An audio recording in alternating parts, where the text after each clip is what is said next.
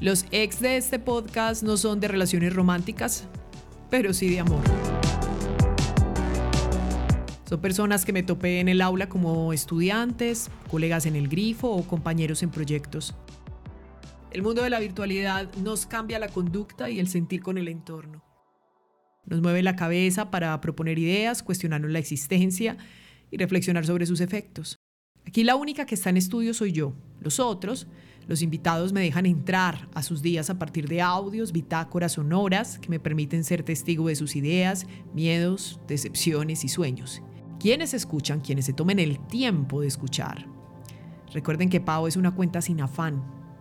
Podrán hacer inmersión desde la voz de quienes me acompañen en esta nueva temporada de Pau, porque ajá, hay que encontrarle otro uso a los teléfonos y audios de WhatsApp.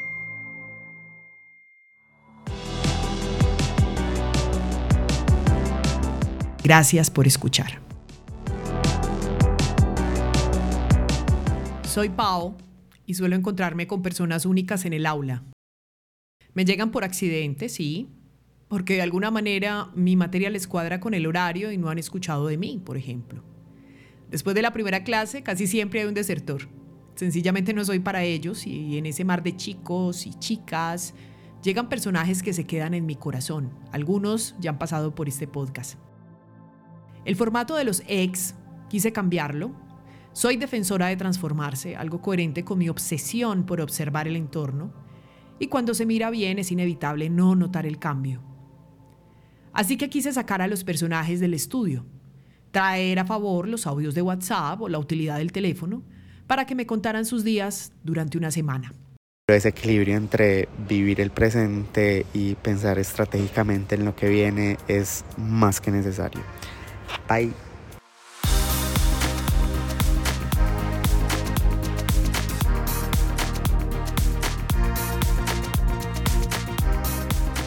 Juan Balvin es mi primer invitado bajo este formato. Sabía que iba a la fija y me iba a entender la intención. La misma que escribí en un correo y que me contestó con un mensaje amoroso y lleno de ánimo. Así es él. Exalumno y excompañero en el grifo, sí, una de las ventajas de ser profe es que te llevas a los mejores para tu empresa. Balvin es reflexivo y creativo, pero cuando le planteé que se grabara resultaron algunas frases. Mi mente también es un poco metódica, entonces trataré que de alguna manera este, esta bitácora tenga un poquito de orden y sentido. Hay acciones dramáticas que llaman la atención y que uno dice, wow, hoy fue un día súper productivo. Y hay pequeñas acciones necesarias, pues, que no son nada del otro mundo. Y hoy fue ese día y está muy bien tener ese tipo de días.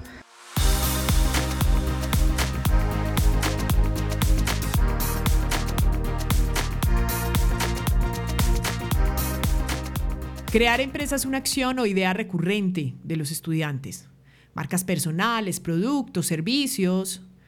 Todo es una especie de déjà vu que me transporta al cuarto semestre de la U cuando invité a mis dos socios, Alex y Juanpa, para crear El Grifo y crear la primera revista 100% digital de la ciudad. Sí, El Grifo fue revista, antes de ser agencia y bueno, lo que conocen hoy. El feed de Instagram de marcas que hablan de emprendimiento suelen tener frases que a veces marco como peligrosas. Suelen aludir al resultado y no al proceso, lo que termina con ansiedad por no ver la meta, olvidándolos de lo único real, la experiencia presente. Así que decidí invitar a Juan a que nos relatara durante una semana sus días de emprendedor con su marca Meuchodo.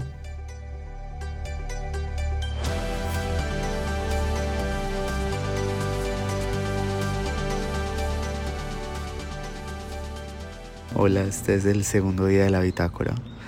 Eh, acabo de colgar, pues de terminar una llamada mm, porque estaba revisando el portafolio de un laboratorio y bueno, acabo de agendar una reunión para mañana y eh, eso me llevó a, una a un punto bastante importante. Mm, para, los, para las personas que lideran equipos o que, eh, pues, emprendedores. Y es la percepción del tiempo. Alguna vez, o alguna vez no, Pau en muchas conversaciones menciona que eh, la depresión es exceso de pasado y la ansiedad es exceso de futuro. Y eso para mí fue súper significativo porque ahí mi ansiedad tuvo mucho, tuvo, pude verla de otra manera y, de hecho eh, a Pablo le debo mucho eso, poder trabajarla desde, desde ese punto de vista. Eh, pero particularmente, eh, y así ya, ya, la, ya la haya trabajado mucho y ya viva más el presente y sea mucho más consciente del día a día, pues tener un proyecto, liderar un proyecto, al liderar un proyecto es inevitable no pensar en los, en los próximos pasos, en lo que viene, en lo que será, eh, no para preocuparse, sino para tener esa mirada estratégica y saber eh, qué pasos vienen, qué decisiones tomar, qué es más conveniente, estudiar el entorno, ver por qué camino seguir, qué camino tomar, a qué ritmo, qué sí, qué no. Y eso es fundamental y hace parte de. Sin embargo, ese equilibrio es supremamente necesario, hay que saber hasta qué punto llevarlo. Pues yo estoy agendando una reunión para mañana para pensar en el siguiente lanzamiento y tengo en una de las habitaciones de mi casa 3000 productos. Bueno, un poquito menos de como 2900. Pero es una cantidad grande que, no se ha vendido, que se tiene que vender, que en el día a día estoy haciendo acciones para que se vendan, pero um, pues no me debería quedar ahí. No tengo un presupuesto, no tengo logística, no tengo capacidad para que el segundo lanzamiento sea ya, pero estratégicamente eh, la mente debe estar en los dos lugares.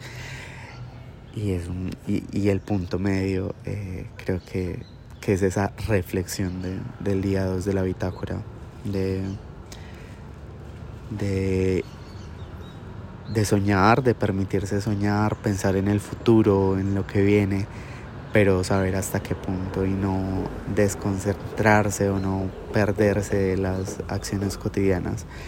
Y cierro, oh my god, eh, y cierro con una anécdota hablando de, de la percepción del tiempo. Eh, sobre el lanzamiento. Esto dejó de ser lineal. Pero eh, Pau también me escribió el día del lanzamiento y me pidió que disfrutara mucho ese día, que no tuviera expectativas. Y yo creo que nunca le terminé de contar la historia. Y esta historia solo lo sabe, la sabe mi mamá y las personas más cercanas. Eh, pero es buen espacio para que esta primicia se cuente y esta anécdota se cuente.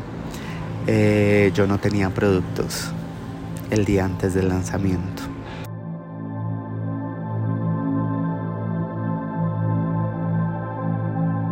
El lanzamiento fue un sábado. Eh, se supone que la entrega me la hacían 8 días, 9 días antes. hubo un retraso con uno de los proveedores de los envases. Eh, y nada, el día antes del lanzamiento yo no tenía productos. Eh, tenía todo listo, menos los productos que iba a lanzar y terminé a las 5 de la tarde yendo en mi carro al laboratorio cargando una entrega parcial que me permitiera hacer el lanzamiento, haciendo varios viajes y había un producto que no estaba listo porque no había envases. Y logramos de alguna manera solucionarlos, pero ese producto lo reclamé el día del lanzamiento a las 6 y media de la mañana y el lanzamiento era a las 10. Eh, y eso en otro momento me hubiera enloquecido pero yo estaba muy tranquilo porque estaba haciendo las cosas bien y si el lanzamiento iba a suceder, iba a suceder y listo.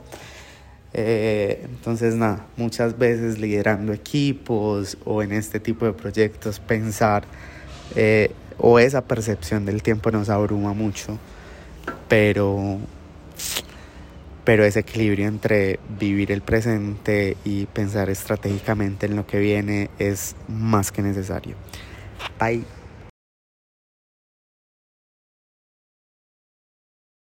Miedos, tropiezos, ansiedad, bajones y ráfagas de energía. Esa es la realidad, la que pocas veces se logra cuando se responden preguntas en el estudio de un podcast. Por eso decidí más bien que me pasaran su inmersión a partir de audios.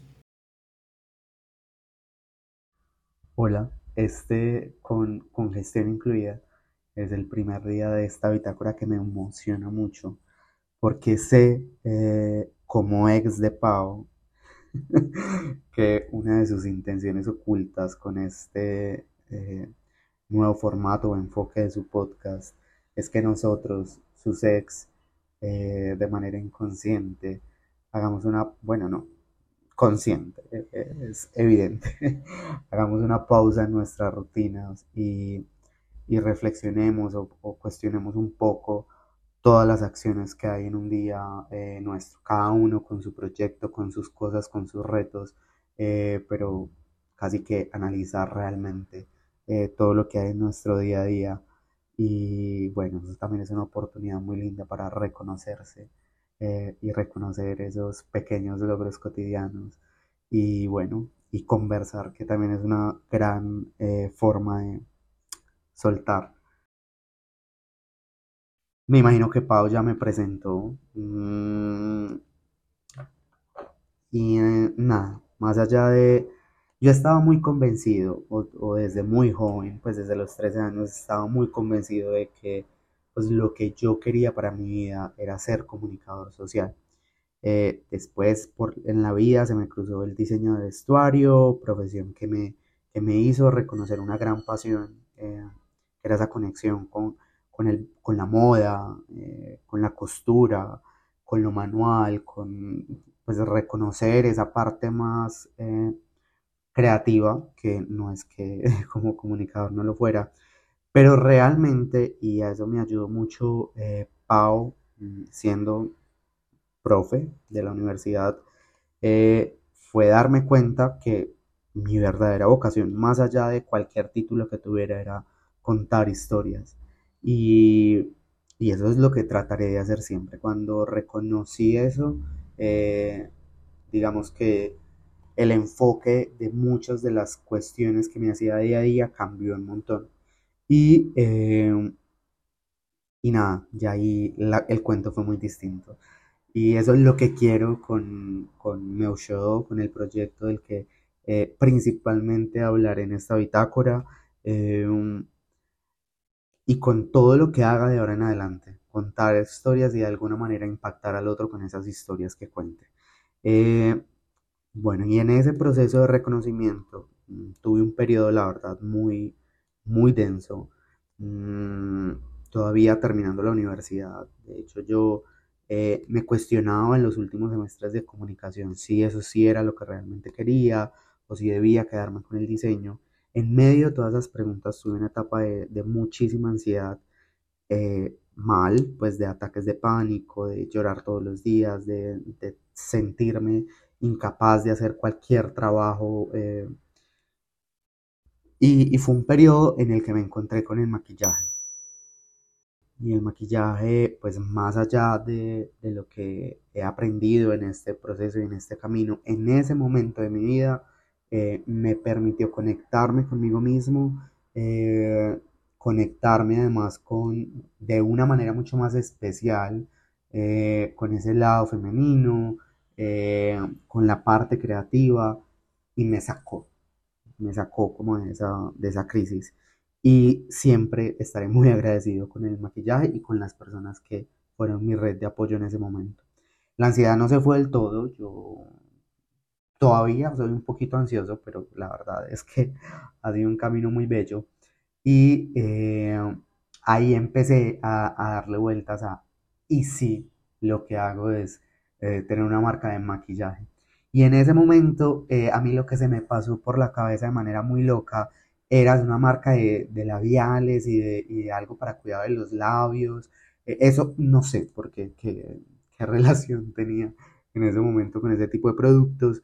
Eh, y empecé a averiguar y algún día le dije a mi mamá, mi mamá eh, obviamente dijo, ay, sí, estás loco. Y eso fue hace cuatro años más o menos, en 2010 y, empezando 2019 creo.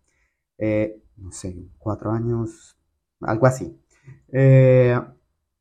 y mm, empecé a averiguar, obviamente me cerraron las puertas de los laboratorios en la cara yo no sabía nada de ingeniería química ni de producción, yo solo eh, tenía una educación muy emprendedora mm, por parte de mi mamá, eh, sabía, pues porque además del colegio me había graduado con una media técnica en, en algo como contabilidad, sabía pues de, de, negocio, por así decirlo, tampoco crean que soy el más eh, eso, pero ya, no sabía de ingeniería química, no sabía nada.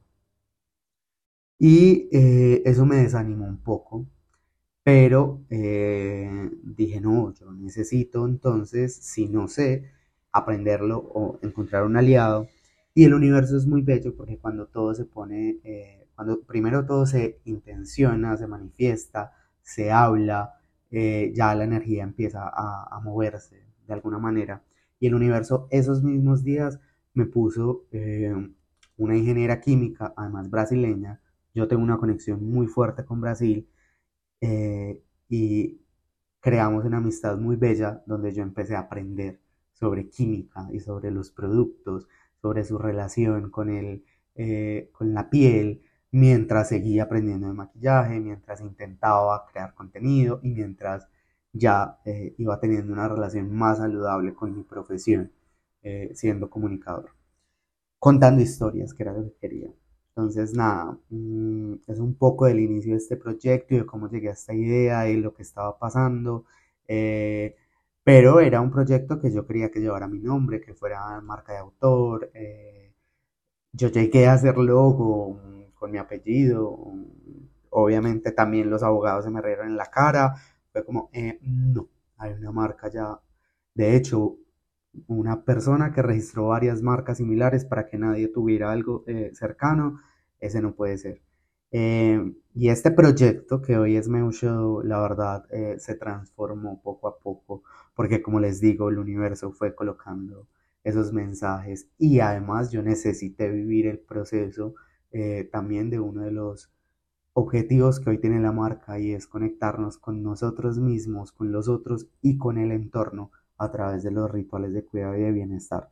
Yo necesité salir de, esa, de ese hueco, de esa ansiedad y conectarme más con lo que era, brindarme más espacios de, de cuidado, de dejar, digamos, como, oh my god, esa relación tóxica con el trabajo. Y bueno, llegaron por un pedido y mañana les seguiré contando.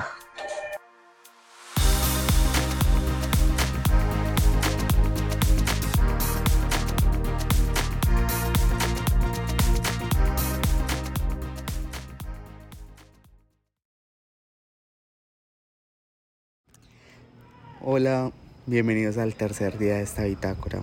Hoy no hice gran cosa.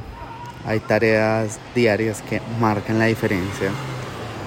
El patrocinio de los carros pasando y de la gente jugando el fútbol al fondo en la cancha al lado.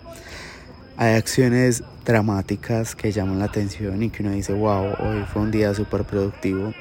Y hay pequeñas acciones necesarias, pues, que no son nada del otro mundo. Y hoy fue ese día y está muy bien tener ese tipo de días. Eh, y nada, la verdad es que pues no fue un día de descanso, pero sí fue un día de recargarme con otras cosas, conversaciones, con entrenar, bueno y así. Y hoy sí quiero, después de relajar el cuerpo y la mente, eh, volver al orden y ser, volver a ese método de contar esta historia en orden. Y vuelvo entonces a cómo nació. Cómo llegué a esa idea loca que algún día dije quiero una marca de, pues, de maquillaje y tal, a lo que hoy es Meu Show. Yo quería que si no iba a llevar mi nombre fuera muy yo. Y empecé por Brasil.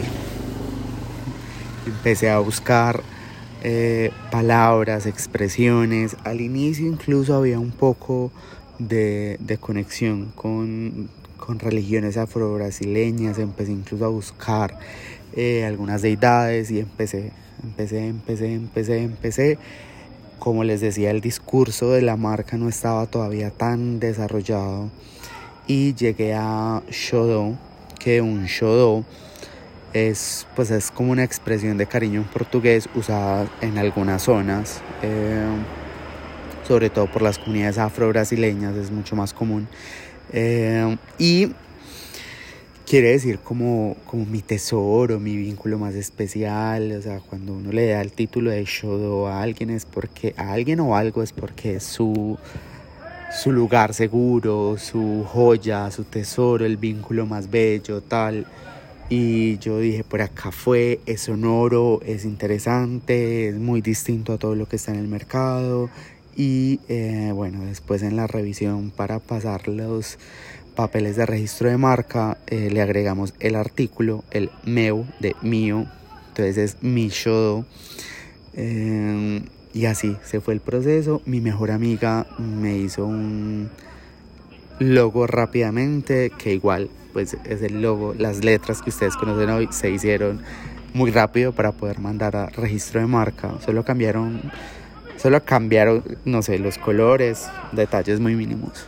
Y eh, así inició el proceso, que fue un proceso de registro largo en los que yo, pues un tiempo en el que yo fui puliendo otras cosas, pero no avanzando demasiado porque siempre iba a estar la, la posibilidad de que la marca la rechazara. Pero con el artículo, pues según la investigación de los abogados, esa probabilidad era más mínima.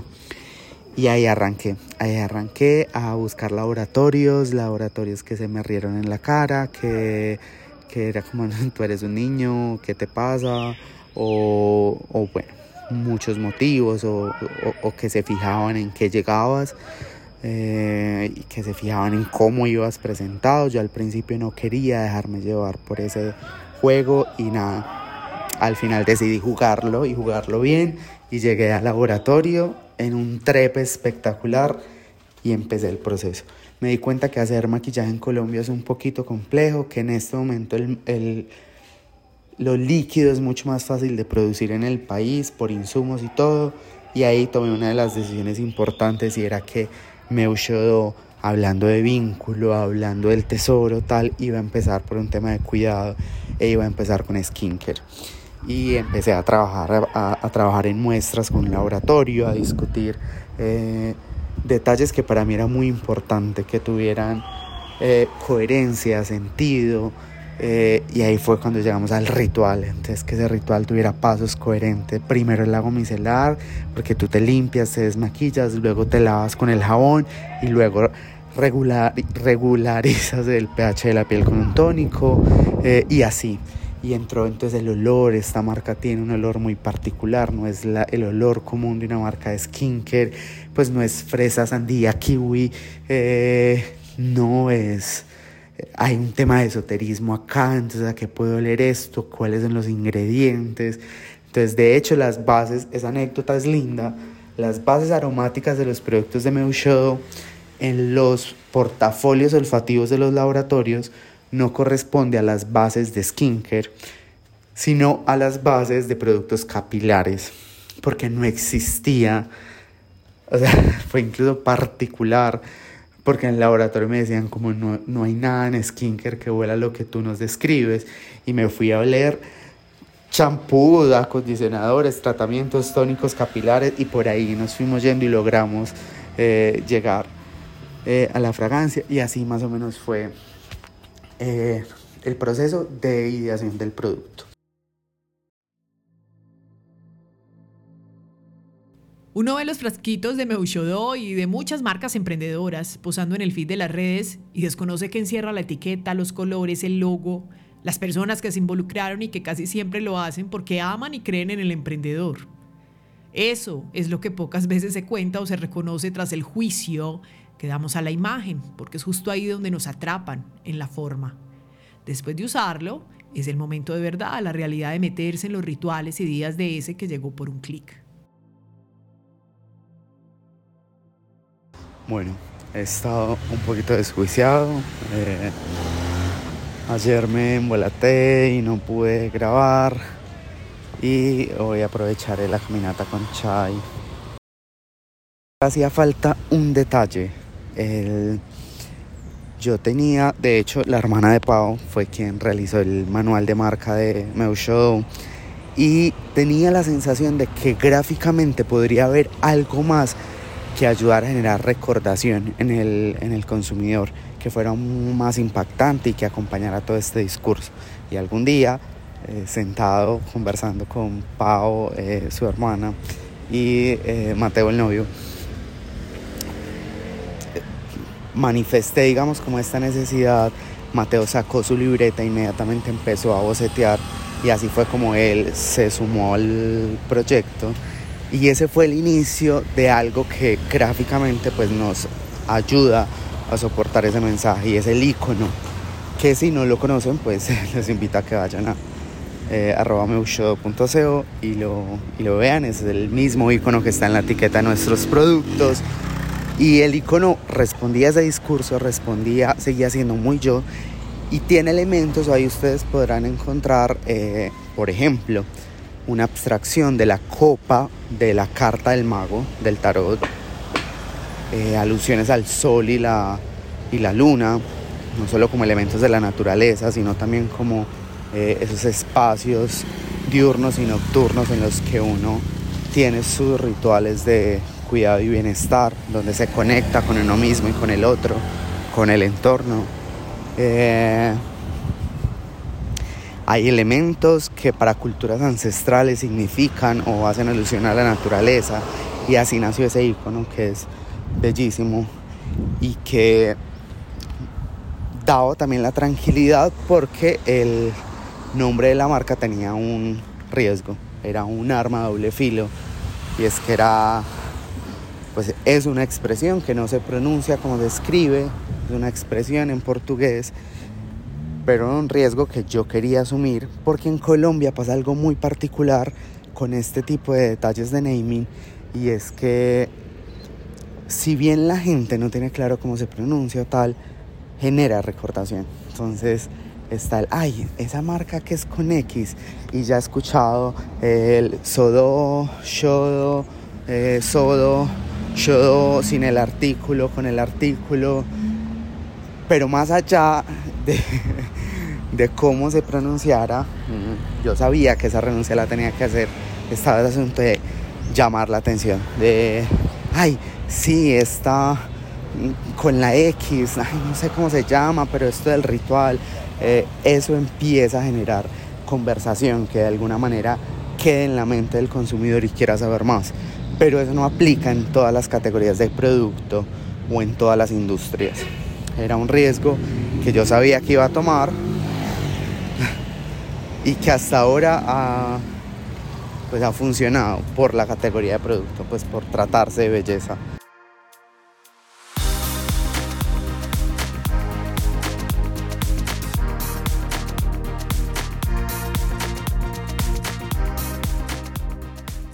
Hay una frase que amo y que Juan dice varias veces en sus audios.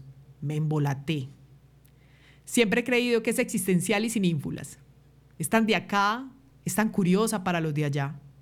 Y sí, nos seguimos dividiendo por etiquetas y conceptos. Ese es el vicio que nos deja la red. Así que vale la pena escuchar desde el otro lado para bajarle a la limitación de definirnos. Hoy es domingo y eh, voy a iniciar un ratico de lectura estoy eh, particularmente, creo que no he logrado eso hace mucho, leyendo varias cosas al tiempo juicioso. Y una de ellas es un libro que me regaló em, una amiga sobre marketing, no es marketing digital, es, eh, son metodologías de, de venta a través de aplicaciones de mensajería. Y voy a abrir el día 5 con una frase que le le digo mucho a mis estudiantes, sea cual sea la materia que esté dando, y es que el diablo está en los detalles. Y abro con esa frase porque em, quiero contarles hoy un poco de esos detalles de fina coquetería que fui decidiendo mm, previo al lanzamiento. Y digamos que hay muchos detalles de, de esta marca que, que, yo aproveché y creo que ya medio lo mencioné por encima a los profesores de mi posgrado para pulir el proyecto y ser muy estratégico con las decisiones que tomaba. Y pues si alguno de ellos me está escuchando, gracias. Hicieron parte fundamental de lo que hoy es Show y de lo que será. Y bueno, había muchos momentos en los que se hablaba de experiencia de usuario, de la experiencia con la que quedaba el consumidor y aproveché mucho esos procesos, esas conversaciones con mis compañeros, con los docentes, para ya con ese discurso que tenía del ritual, de la conexión, mm, lo que Meushodo significa, mm, traducirlo mm, tres productos con fragancias eh, herbales, pues con una base herbal, con, con el, como con el asunto de la limpieza, llevarlo o aterrizarlo más para que fuera mucho más coherente y se notara que cada detalle estaba pensado para que la experiencia quedara en la mente del usuario y fuera gratificante. Y eh, ahí diseñamos eh, o digamos que lo que consideramos la experiencia principal era lo que el usuario iba a encontrar cuando le llegara el pedido, cuando se le entregara el pedido de Meushodo. Y todo, y quienes ya han consumido la marca han notado que todos los elementos están pensados. Eh, llegamos a un sticker externo que, que, habla de esa percepción del tiempo, que le pide a la persona que lo abra cuando tenga calma mm, y no lo haga de afán. Y, y, encuentras, pues abres la caja, está la fragancia de la marca y encuentras el, este papel con el logo y adentro está un folleto con la explicación de qué es Show cuál es la intención de la marca, eh, cuáles son los tres productos de ese primer lanzamiento, cuáles son, eh, cuál es el herbario, que lo llamamos así eh, por los ingredientes principales de los tres productos, ese hilo conductor, los beneficios que esos ingredientes traen, que son aloe vera, extracto de cannabis y amamelis. Hay un, una postal que le, que le, está llegando a los primeros clientes eh, también para fidelizar y para conocer su, su, experiencia y ya por ahí tener un descuento en su próxima compra. Está el sticker con el icono y hay un palo santo también que hace alusión al ritual, a hacer esa limpieza del rostro con calma. Hay un, eh, en el folleto hay un QR que te lleva un video, son muchos elementos que parecen sueltos, pero que en realidad, como yo le digo, eh, a mis estudiantes, el diablo está en esos detalles. Y ahí es donde las marcas empiezan a marcar, marcas, marcas, mm, las marcas empiezan a llevar la delantera, empiezan a destacarse en el mercado, porque aunque sean guiños pequeños, obvio, hay consumidores más críticos que notan eso y que se casan con las marcas porque ven ese tipo de detalles y hay otros que si bien no lo notan de manera tan directa empiezan a relacionarse con este juego, empiezan a, caer en el concepto. Entonces, esa es otra de las grandes enseñanzas al emprender o al estar en procesos creativos, en el proceso, en procesos comerciales, bueno, en realidad en cualquier proceso creativo. Y es que los detalles, cuando se cuidan bien, mmm, permite que uno cree proyectos que destaquen, que llamen la atención, que sean auténticos.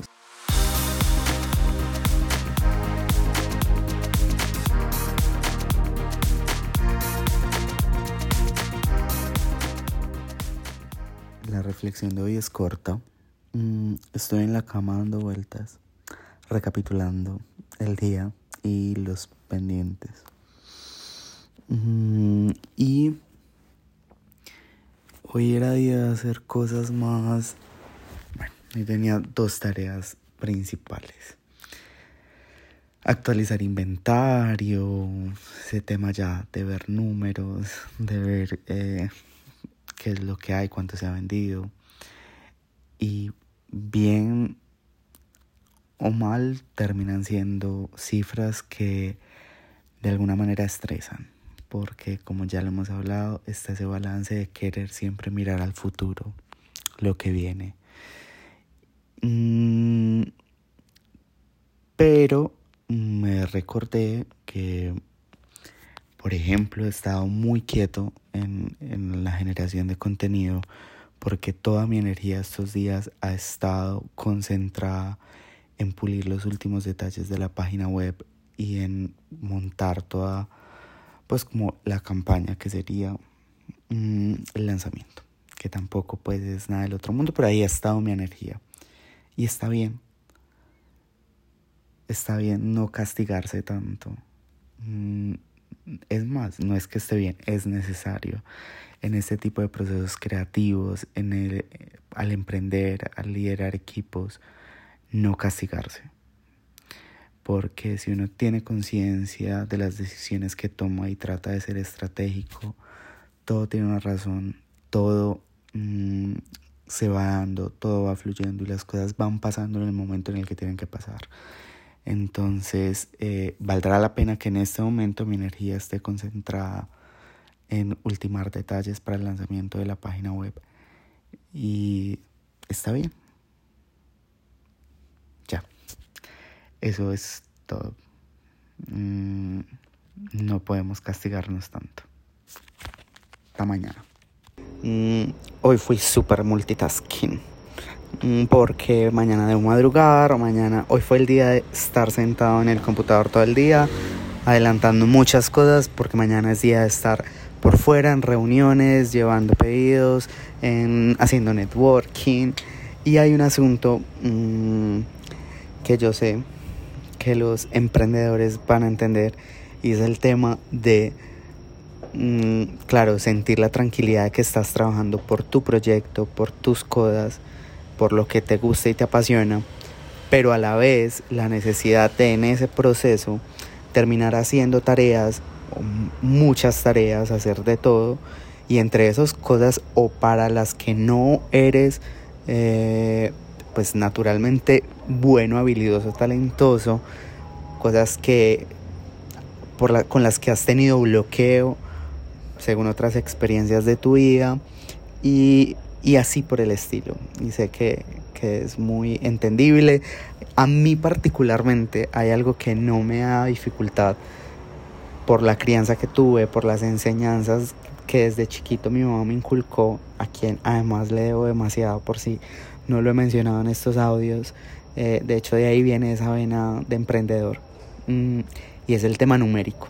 Yo me defiendo muy bien, para mí la vida es un Excel, yo hago las cuentas súper fácil, yo tengo la capacidad de, montar esos negocios en mi mente, de saber, de estar pensando en el margen, de, bueno, o sea, el tema numérico para mí es familiar, eh, es fácil, obvio, pues no es lo que más me apasiona en la vida, pero es un tema que fluye. Y si bien tengo un ojo estéticamente bien educado, fino, eh, y estoy además eh, casi que entrenado para hacer un buen rastro de tendencias, de ver qué es lo que está pasando, de ver eh, qué podría funcionar o no y cómo traducirlo al ADN de una marca. Hay una cosa que se me dificulta mucho y esto no lo suelo decir en voz alta porque sé que es controversial y es diseñar piezas. Yo no soy diseñador ni más faltaba tengo mm, personas que me ayudan en ese aspecto, pero hay cosas que sí o sí tengo que hacer yo, resolver en el momento eh, y se me dificulta. Fluyen, salen, pero se me dificultan. El asunto es que hace parte del proceso y muchas veces he empezado a notar un patrón y es que esa dificultad no es más que... Mm, que efectivamente bloqueos por experiencias pasadas. Y esto no quiere decir que yo esté alcahueteando este asunto de que debemos ser buenos para todo.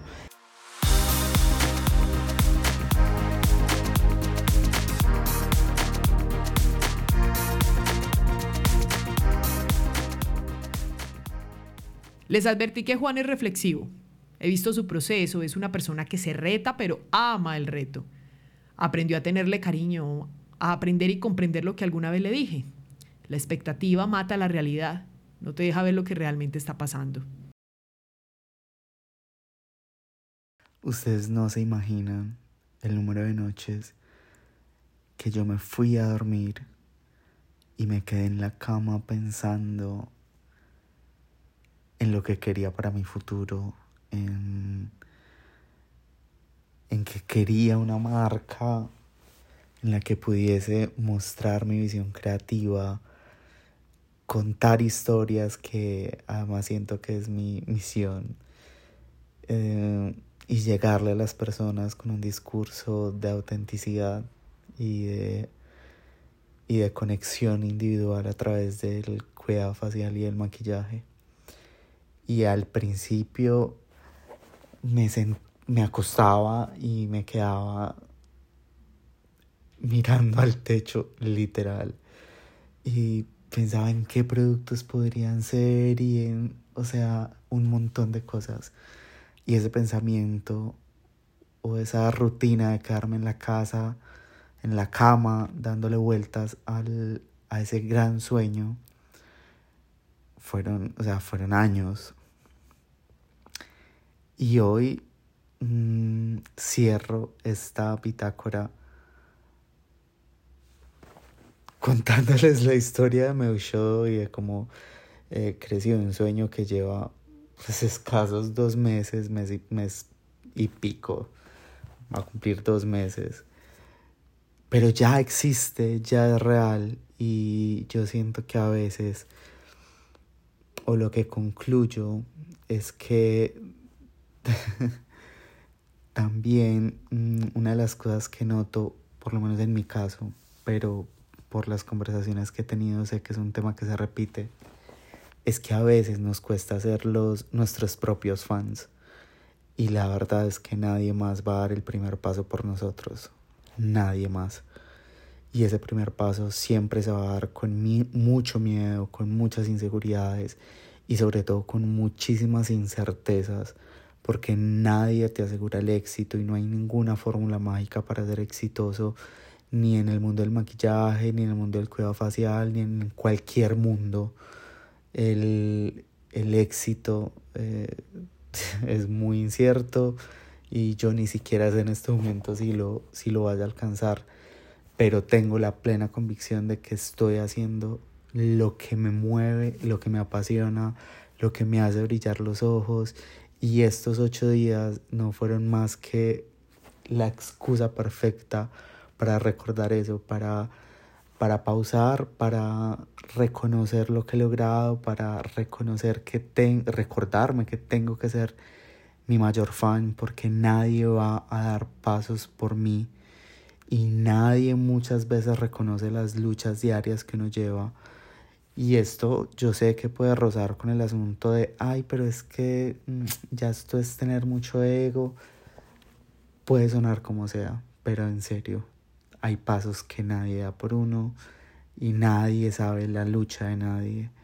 Así que lo único que uno tiene que hacer es camellar con mucha pasión y es un recordatorio de, de valorar lo que he logrado, así que valora también, mm, porque si estás hoy donde estás es por algo y vas a estar en un lugar mejor si sigues trabajando por eso que te hace brillar los ojos y, y nada, eso es lo que vale la pena. A veces nos hace falta celebrar nuestras pequeñas victorias, recolectar esos mangos bajitos, porque siempre estamos pensando en el futuro, en sueños tan grandes, porque claro, nos, la cultura nos enseñó a esto, el contexto en el que estamos nos dijo que había que soñar en grande. Mi mamá toda la vida me dijo que había que soñar a papa para llegar a sacristán.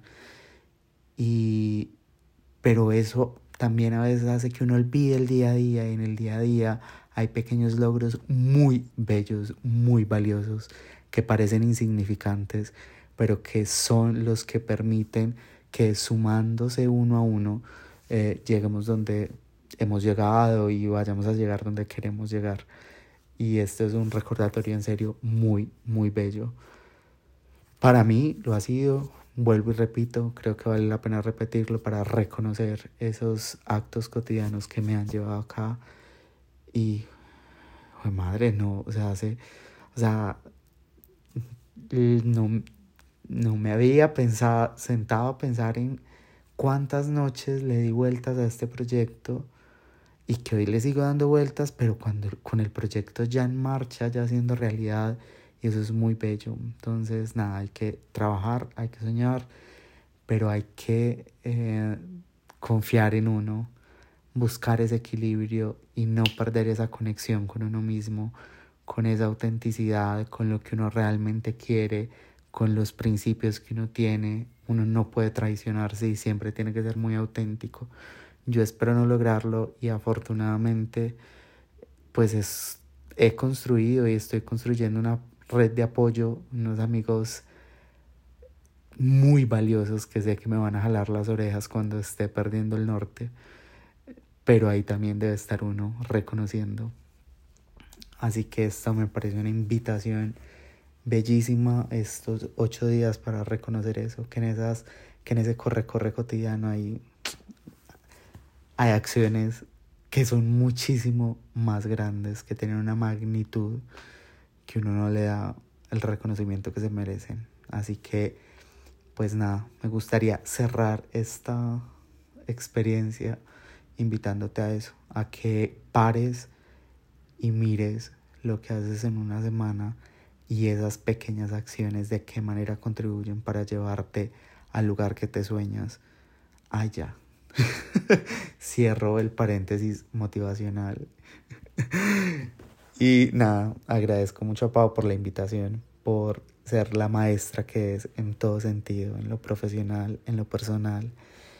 Y nada, van y me siguen a, arroba que ahí les muestro cositas de maquillaje, eh, pruebo productos, probamos tendencias y en arroba para que se unan a la que la red el bienestar. Bye.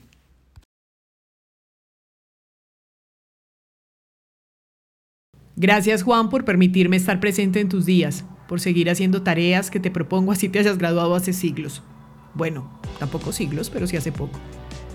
A Mauro por grabar y editar este podcast y a quienes escuchan y llegaron hasta acá. Dedicar tiempo es el mejor piropo. Hasta la próxima.